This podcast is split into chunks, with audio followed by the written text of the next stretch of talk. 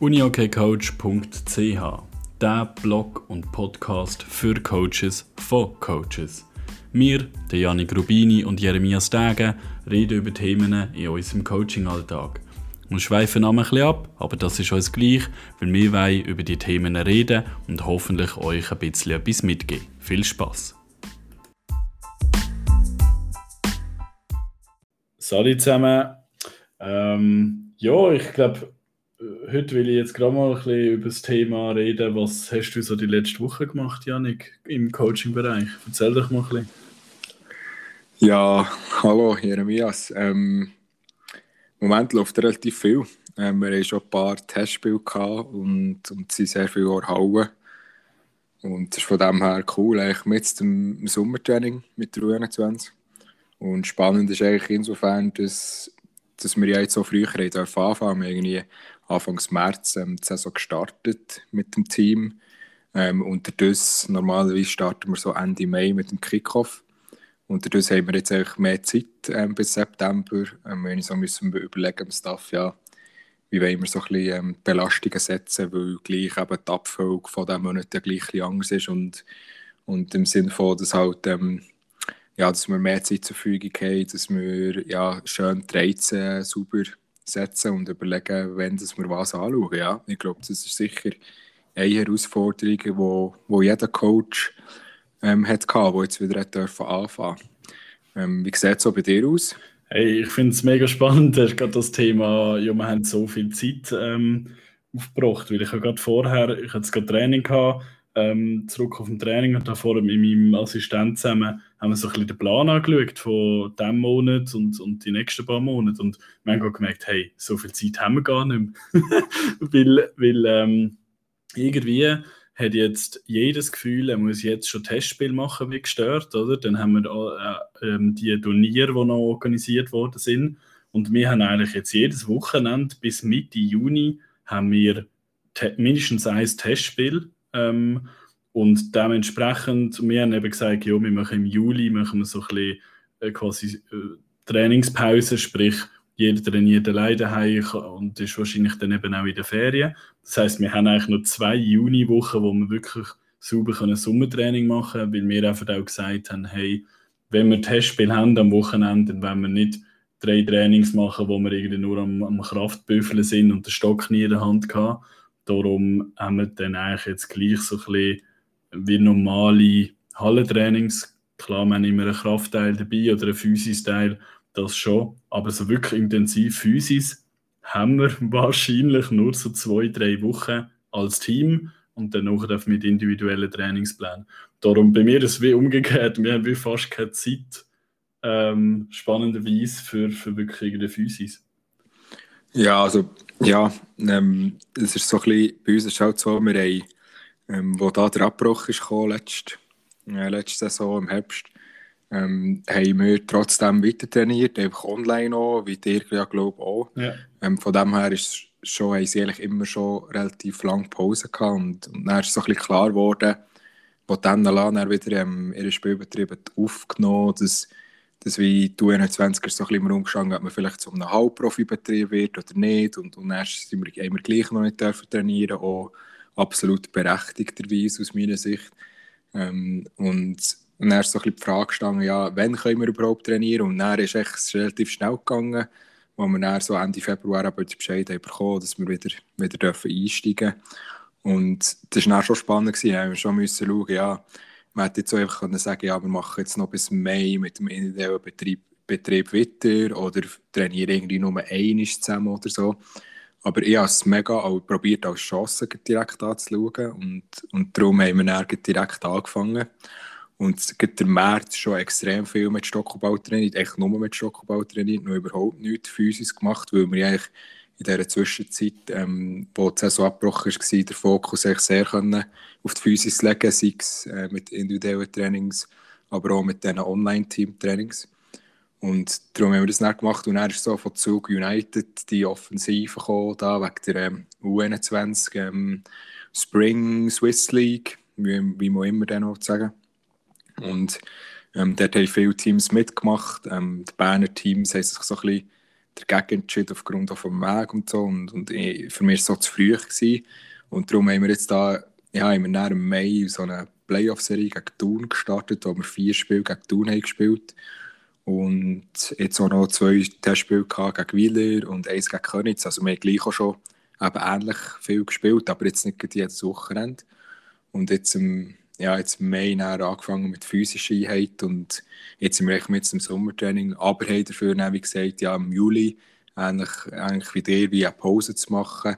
Also wir sagen, ja, im Juli ist das Ferienfenster, ähm, dort werden wir vielleicht ein bisschen reduziert trainieren, je nachdem, ähm, wie das die Spieler da sind und so, dass wir eigentlich auch wieder, auch wieder starten können. Ich glaube, die ganz grosse Herausforderung ist, dass man im September, dann, wenn wirklich die Saison startet, ähm, wo wir uns, glaube ich, auch mega darauf freuen, wieder in einen Meisterschaftsbetrieb reinzukommen, dass man dort dann auch wirklich hundertprozentig parat ist. Es ist wirklich Gefahr, dass man im August so ein bisschen ähm, ja, das Top-Niveau wie erreicht und dann schon wieder ein bisschen einbricht. Und das, was ich im September erreichen ähm, erreichst du dann wie schon im August und, und dann hast du dort wie eine Phase, wo du schon, wo schon ein bisschen einbrichst. Darum denke ich, ist wichtig, dass man sich dort als Coach auch Gedanken macht, eben, welche Reize das man setzt und, und was das man anschaut. Aber ich finde es auch eine mega Chance, weil ich vorher auch Training hatte und zum Team gesagt habe, dass wir in der nächsten Zeit auch sehr viele Detailsachen anschauen können.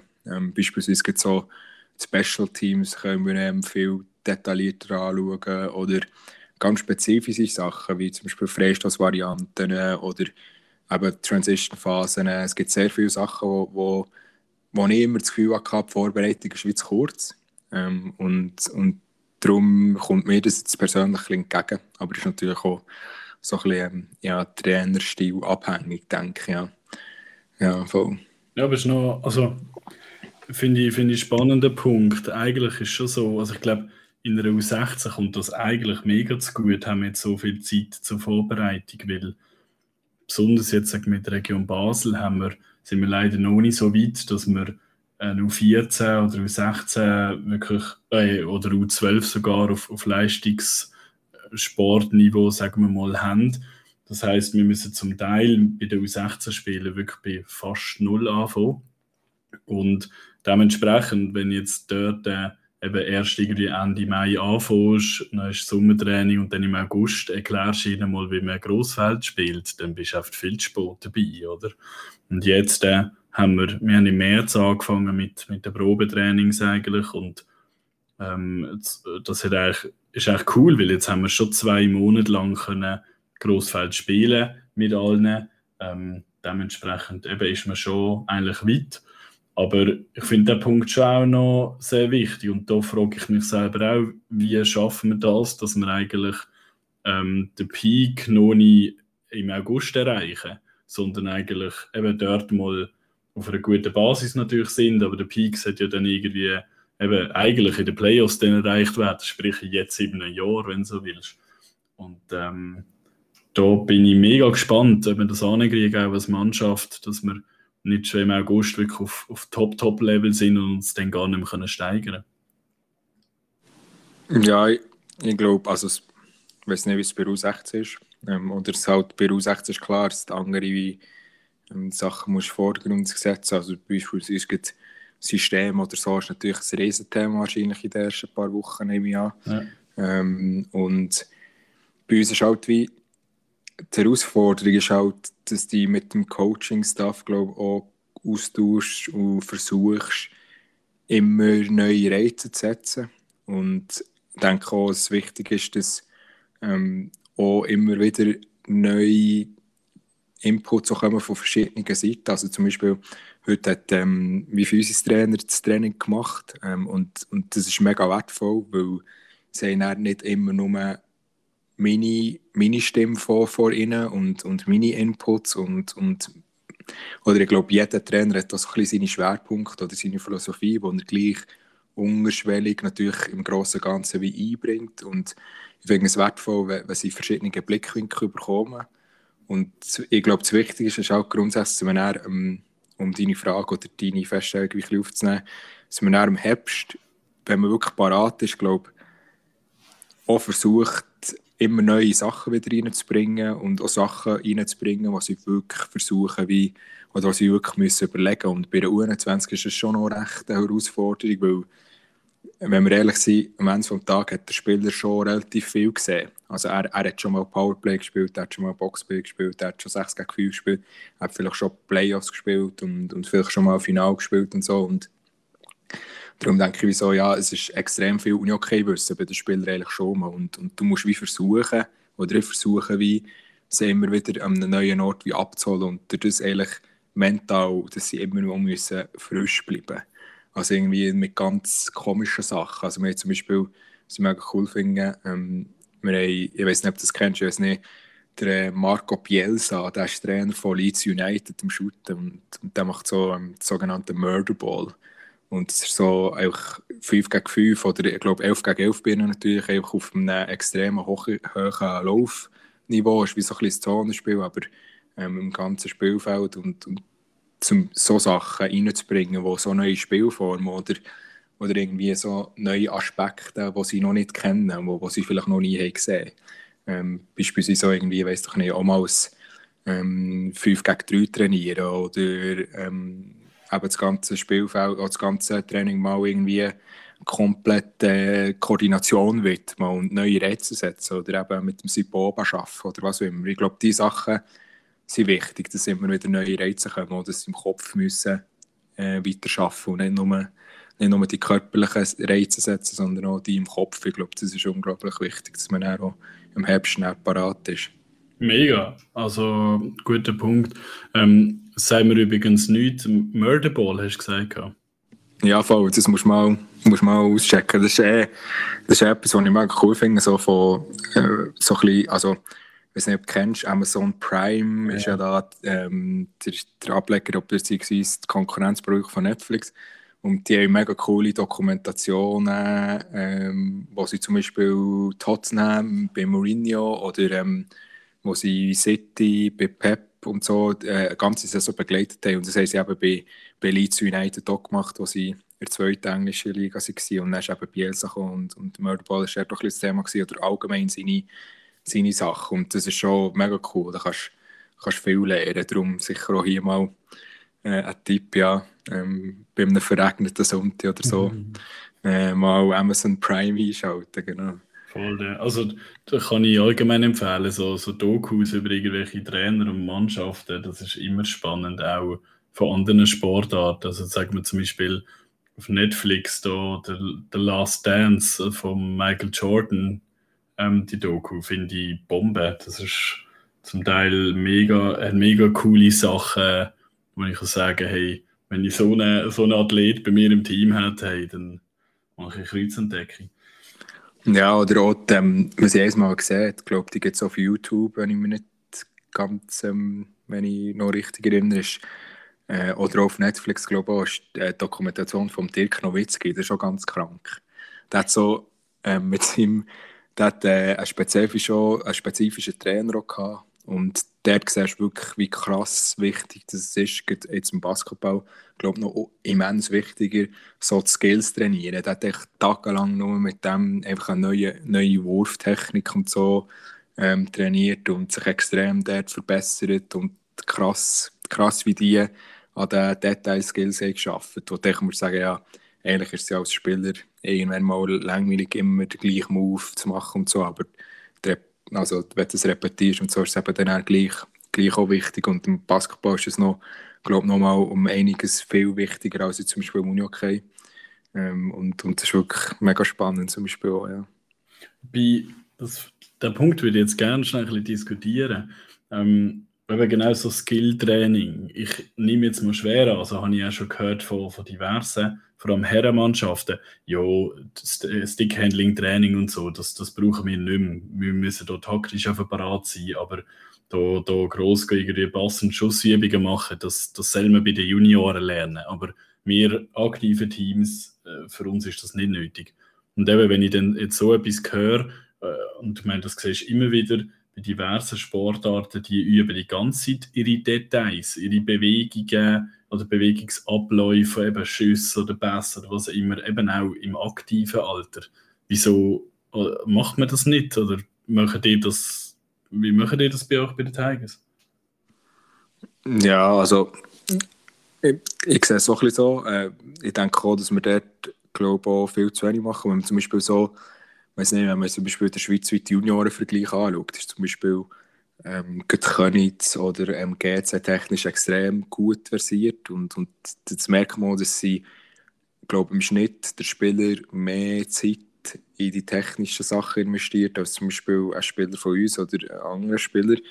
Ähm, und, und das ist sicher so, ich glaube, dort stoßen wir noch ein bisschen, so ein bisschen an Grenzen an die Professionalität. Ähm, also im Sinne von, ich glaube, seit es die RLZ gibt und so, ist es schon viel besser geworden. Ich glaube, die, die ganze ähm, technische Ausbildung vom Schweizer Spieler hat sich schon um einiges verbessert, als es noch vor Jahren war. Ähm, und ich kann von mir halt wir machen es extrem viel mit mit so Small Games und so, ähm, dass er wirklich unter Druck, der Spieler unter Druck muss entscheiden. Ich mache so gut wie nichts isoliert. Also, und das kann man auch, ich meine, das kann man mehr als Fehler oder, oder das kann man klar auch anderer Meinung sein. Ähm, weil, also ich mache vor allem eben das viel unter Druck und so. Wir machen selten so zum Beispiel ähm, isolierte Skills, zum Beispiel irgendwie, weiß ich nicht, Slalomläufe oder irgendwie so Sachen, weil ich finde so Sachen, die reinen Stickhandling-Sachen und so, können sie auch individuell machen. Für das müssen sie wie nicht zu mir kommen. Und, und wir machen dann so ein bisschen eben alles, was unter Druck ist. Aber das kann man, glaube ich, verschieden, verschieden handhaben. Ich finde auch, also wenn wir Zeit hätten, ähm, oder wenn, wenn, wenn, unsere Spieler alle Profis wären, ich meine, dann, dann wäre es unglaublich wichtig, dass die verschiedenen Skills noch einzeln trainiert werden und, und Stick-Handling-Training und so nochmal einen höheren Stellenwert bekommt. Und bei den RLZ-Spielern, das merkst du dann einfach auch sofort. Also das ist krass. Ähm, wenn jemand im RLZ ist oder, oder sonst viel, der in Stick-Handling investiert, in Freizeit, dann merkst du das innerhalb von einem Jahr, zwei, in seiner Entwicklung überholt einfach die anderen. Und, und das ist schon krass. Also, ähm, vielleicht auch Spieler oder Spielerinnen, Junge, die da zuhören, wirklich, ähm, je mehr freie Minuten sie am Stock verbringen, desto eine bessere Entscheidung treffen auf dem Feld. Und da bin ich auch gleich relativ ähm, klar der Meinung, dass, dass, dass jetzt bei den Tigers oder so, dass wir dort noch sehr viel Potenzial haben, was, was das technische Spiel anbelangt. Ähm, also, also ja. Bezüglich RLZ kann ich nur bestätigen, vor allem glaube auf U16-Niveau siehst das mega. Da kannst, da kannst du bei mir in das Training kommen, du kannst mir genau sagen, wer von denen im RLZ ist und wer nicht das siehst du einfach, die, die nur einmal oder zweimal in der Woche zusätzlich ihre ein, zwei Stunden Skilltraining haben, das, das merkst du einfach, und zwar schon nach ein paar Monaten, oder? Das ist wirklich krass. Ähm, von dem her, äh, ja, geht unbedingt in die RLZs, vor allem äh, holt euch die Individuallösung oder was auch immer, dass ihr von der Schule ähm, die Zeit noch auch bekommen oder ein bisschen früher können gehen das lohnt sich wirklich. Ja, es ist nicht mal, also da muss ich vielleicht ein bisschen widersprechen oder sagen, wie, also das ist einerseits, das RLZ ist die eine Seite, wir haben natürlich bei uns, ähm, das muss man schon auch sehen, oder? das muss man vielleicht auch mal klar wie sagen, jetzt, jetzt gibt ähm, bei den Tigers ist es schon so, wir haben viele Spieler, die irgendwie handwerklich geprüft sind und dementsprechend ähm, die Chance nicht haben, in die RLZ-Trainings reinzugehen, weil es einfach vom, vom, vom Arbeitgeber und so nicht möglich ist. Aber die arbeiten halt dann wirklich auch dann nebenbei und das lenkt meistens auch schon. Ähm, wirklich, ich denke, Stickhandling kann jeder mit einfachen Mitteln ähm, trainieren und, und, und wirklich daheim auch schon rum. Ich denke auch, wie, wie viel das es bringt, zum Beispiel so auf Teer oder so auf holprigen Straßen zu trainieren, äh, mit einem Aussenstock oder so, ähm, weil es einfach schwieriger ist, den Ball zu kontrollieren und so die technischen Fähigkeiten wie weiter gesteigert werden. Ähm, so Sachen, glaube muss man nicht unbedingt im RLZ sein. Wir haben viele, viele Spieler, die nicht im RLZ sind und technisch echt sehr gut ausgebildet sind. Ähm, hey. darum, aber einfach so, als, einfach, falls halt äh, so eine Schullösung oder das RLZ oder so äh, äh, als Bemerkung wie nicht würde länger, dann, dann geht es genau gleich ohne. Das LZ ist einfach eine coole Sache ähm, zusätzlich, ja, wenn man es kann machen ja. Da bin ich voll bei dir. Also das ist klar, eben, ich sage auf U16-Stufe ist sehr wenige, die schon einen Beruf haben, die sind meistens noch Schüler. Ähm, dort, eben, dort ist es meistens möglich, dass du in RLZ kannst gehen. Nachher ab U18 hast du bei der Hälfte sicher mal nicht mehr die Chance. Das ist wirklich so. Ähm, ich glaube, eben, RLZ ist wahrscheinlich einfach die idealste Gelegenheit, aber ähm, das ist wirklich so, da habe ich ja gesagt, eben, du siehst, wer so ein bis zwei Stunden pro Woche zusätzlich Stickhandling macht, egal ob jetzt RLZ oder nicht. Aber eben, sage jetzt mal vor allem 14-, 15-Jährige, wer von denen hat die Disziplin, um daheim jeden Tag vielleicht eine Viertelstunde etwas machen oder so. Das sind die voll angefressen, aber der grösste Teil von, von, der, von den Spielern, die machen das nicht einfach freiwillig. Und, ähm, aber eben, es würde sich mega lohnen, wie du sagst, egal ähm, ob jetzt in einem RLZ oder daheim ähm, etwas für, für Stickhandling machen, das, das äh, belohnt sich wirklich. Und dort finde ich eben auch, spannend, oder? Ich meine, dass du in einem Teamtraining keine Stickhandling-Übungen machst oder wirklich so isolierte Trainings, da bin ich auch voll bei dir. Da weigere ich mich irgendwie auch schon auf 16 Stufen, meine Teamtrainings für das echt zu opfern. Ähm, sondern ich finde eben, so Sachen, die soll man nebendran machen, daheim machen, RLZ, was auch immer, ähm, dass man wirklich die Teamtrainings für Teamsachen kann brauchen, oder? Ich finde aber, eben auch auf Herren- oder aktiven Stufen oder auch 21 oder so, sollte man trotzdem noch Zeit in Stickhandling investieren. Eben auch, also nebst den Teamtrainings. Oder? Und ich glaube, dort hast du viele, die eben sagen, ja nein, ähm, brauchen wir gar nicht mehr ähm, oder keine Lust auf das, was auch immer. Klar, muss man auch sehen, die meisten sind noch nicht Profis oder so, aber eben, wie, wie wir ja auch unsere Junioren sagen, eine Viertelstunde pro Tag Stickhandling ist schon mal sehr viel. Also, dient schon mal viel. So. Ah ja, hey. Und, und vor allem, also gibt, ähm, auf einer Laststufe oder so finde ich auch ähm, spannend, wenn es Spieler gibt, die aktiv ihr Spiel hinterfragen. Ähm, ich glaube, es gibt immer noch viele Spieler, die immer noch so spielen, wie sie in U18 oder U21 gespielt haben, so von Spielart und von der Entscheidung und so. Und ich glaube, es ist mega wertvoll, weil wenn ein Spieler auch neue Moves zum Beispiel oder ähm, neue so Details in sein Spiel reinbringt. Ähm, und, und das ist natürlich ein Teil davon, wo man, wo man als NLA-Spieler sich glaube auch weiterhin kann verbessern kann. Und ich glaube auch, dass dort halt auch halt schon ein bisschen um der Trainer auch ihre, ja, in Verantwortung steht und, und halt näher wie die Themenlisten halt oder die, die Schwerpunkte der Saison legt. Ähm, kann ja auch sein, dass man eben vor allem auf Taktik oder so ähm, ausgelegt ist. Ähm, ja, ich glaube, unter dem Strich, am Ende des Tages haben wir echt alle genau gleich viele Stunden. Und ein Trainer entscheidet halt, die Stunden irgendwie einzusetzen. Also sagen wir jetzt mal 25 Enderlani und so. Ähm, wo, wo sicher glaube auch Philosophie abhängig ist vom Verein, aber auch ähm, vom jeweiligen Trainer.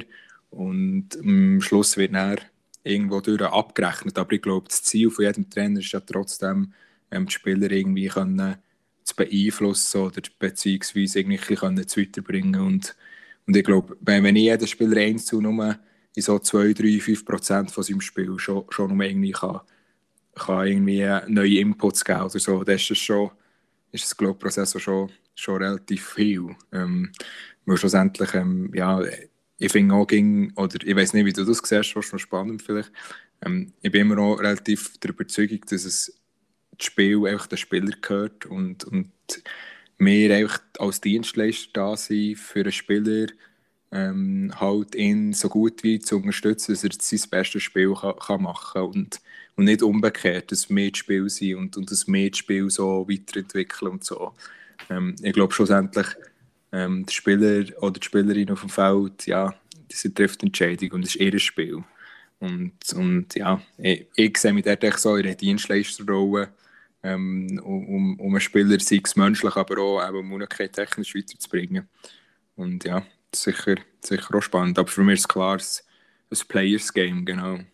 Absolut, das ist mir genau gleich. Ich finde, ähm, wir Trainer sind dazu da, um Gegebenheiten oder das Umfeld so zu koordinieren oder zu organisieren, dass der Spieler wirklich seine beste Leistung kann bringen kann.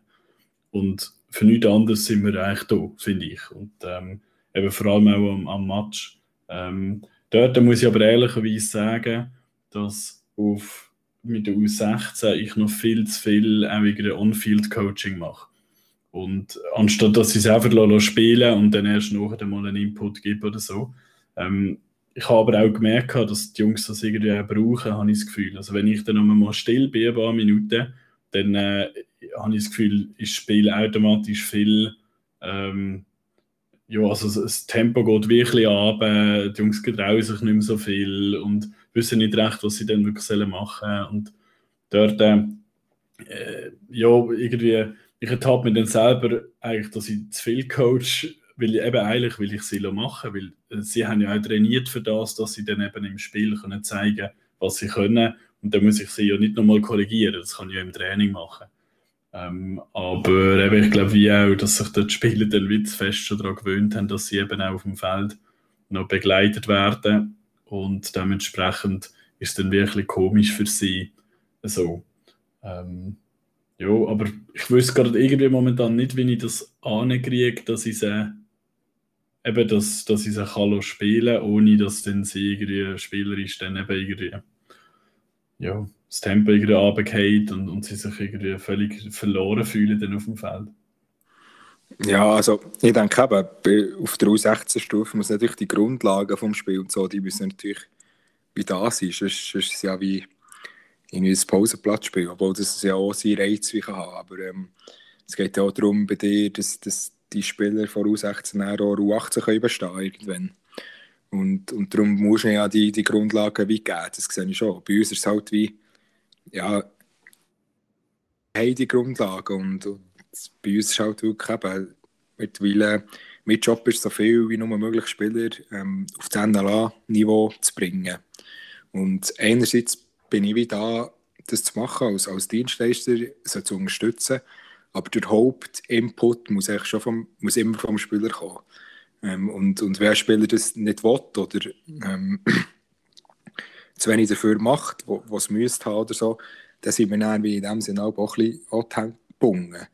Ähm, und, und das ist dann noch die spannende Kombi, was es dann noch gibt. Aber ich sehe es bei dir voll, jetzt auf U16 Stufen ähm, würde ich nicht anders. Also so die Grundlagen und so, glaube muss man immer wieder, nicht mit der Page, aber ich glaube, man muss immer, immer wieder das Gleiche sagen, bis sie diesen Lernprozess haben, haben durchgemacht und bis sie es dann auch können umsetzen können. Weil schlussendlich ist es ja gleich, ähm, gleich eine komplexe Sportart unter dem Strich. Klar kann man es einfach spielen ähm, und man kann jede Sportart spielen, aber auf einem gewissen Niveau wird es halt dann auch gleich eben, ja, nimmt, nimmt Komplexität gleich zu.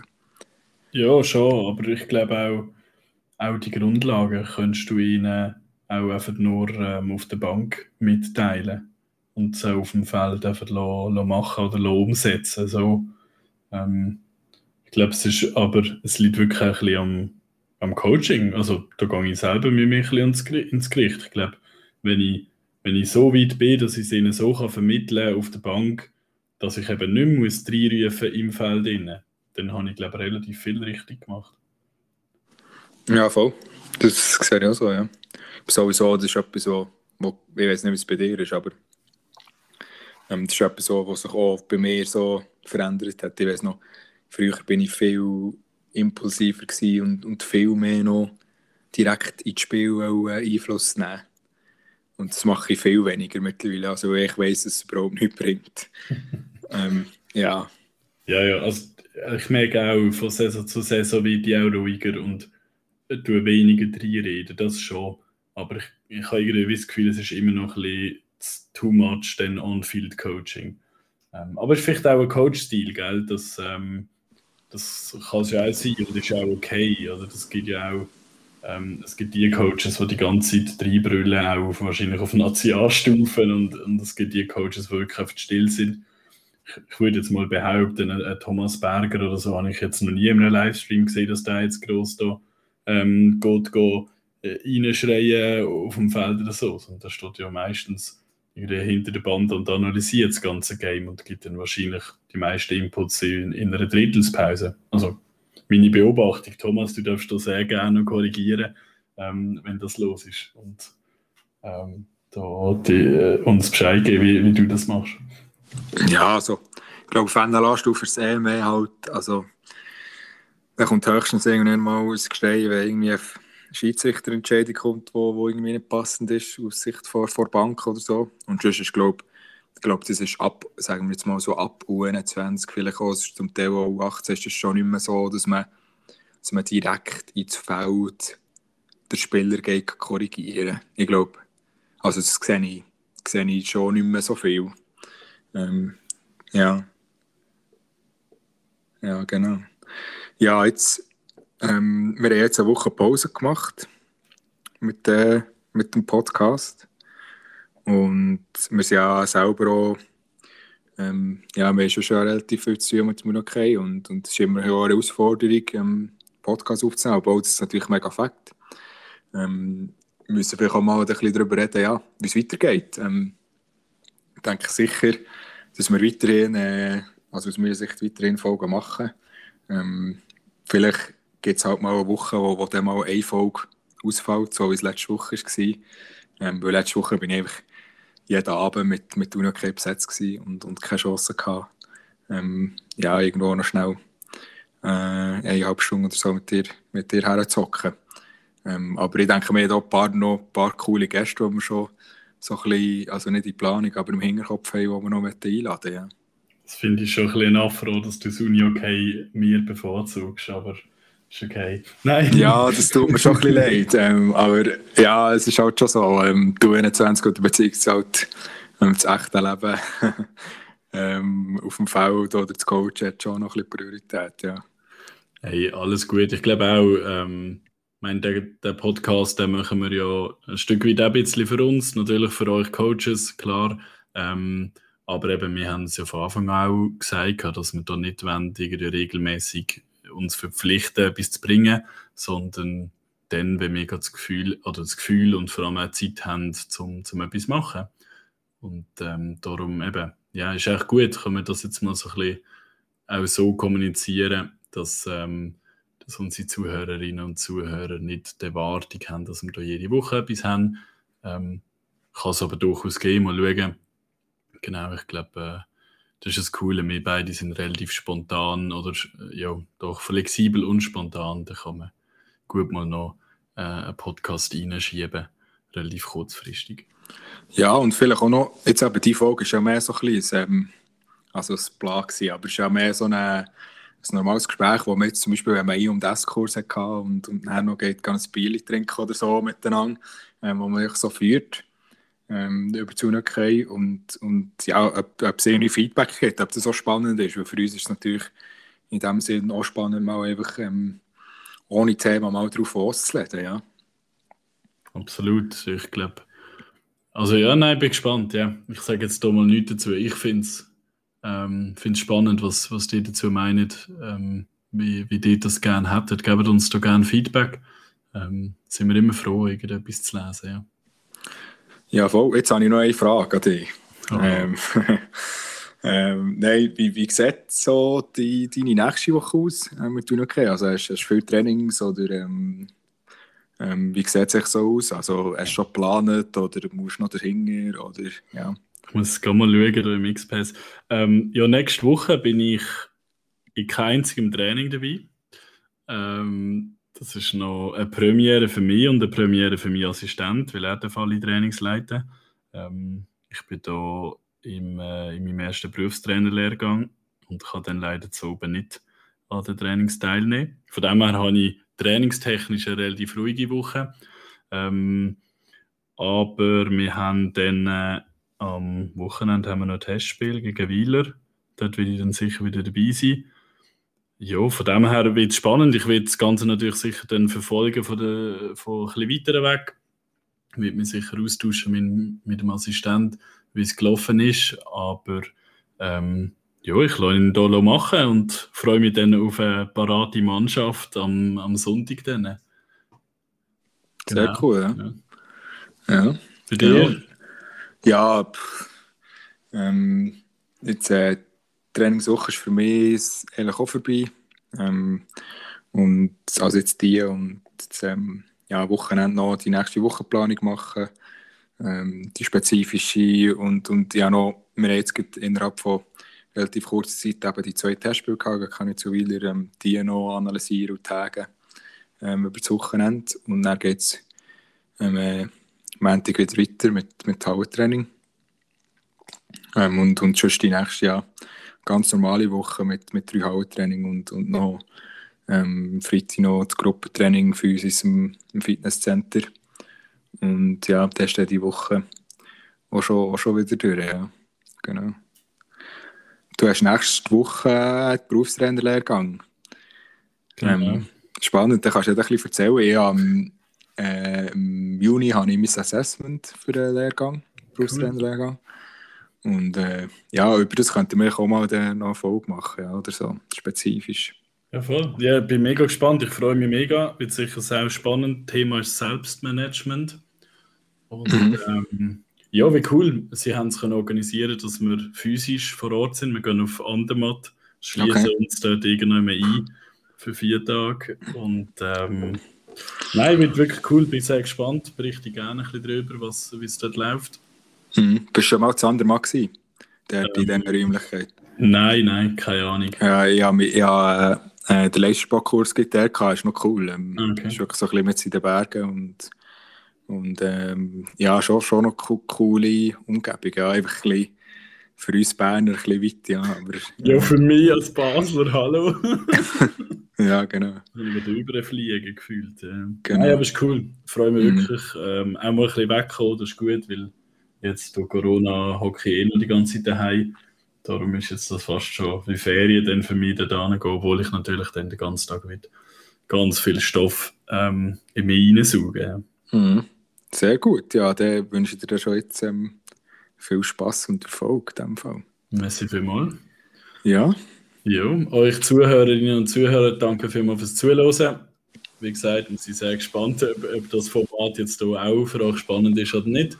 Ähm, nichtsdestotrotz, merci vielmals und dann äh, macht's gut. Bis zum nächsten Mal. Ciao zusammen. tschüss zusammen, macht's gut.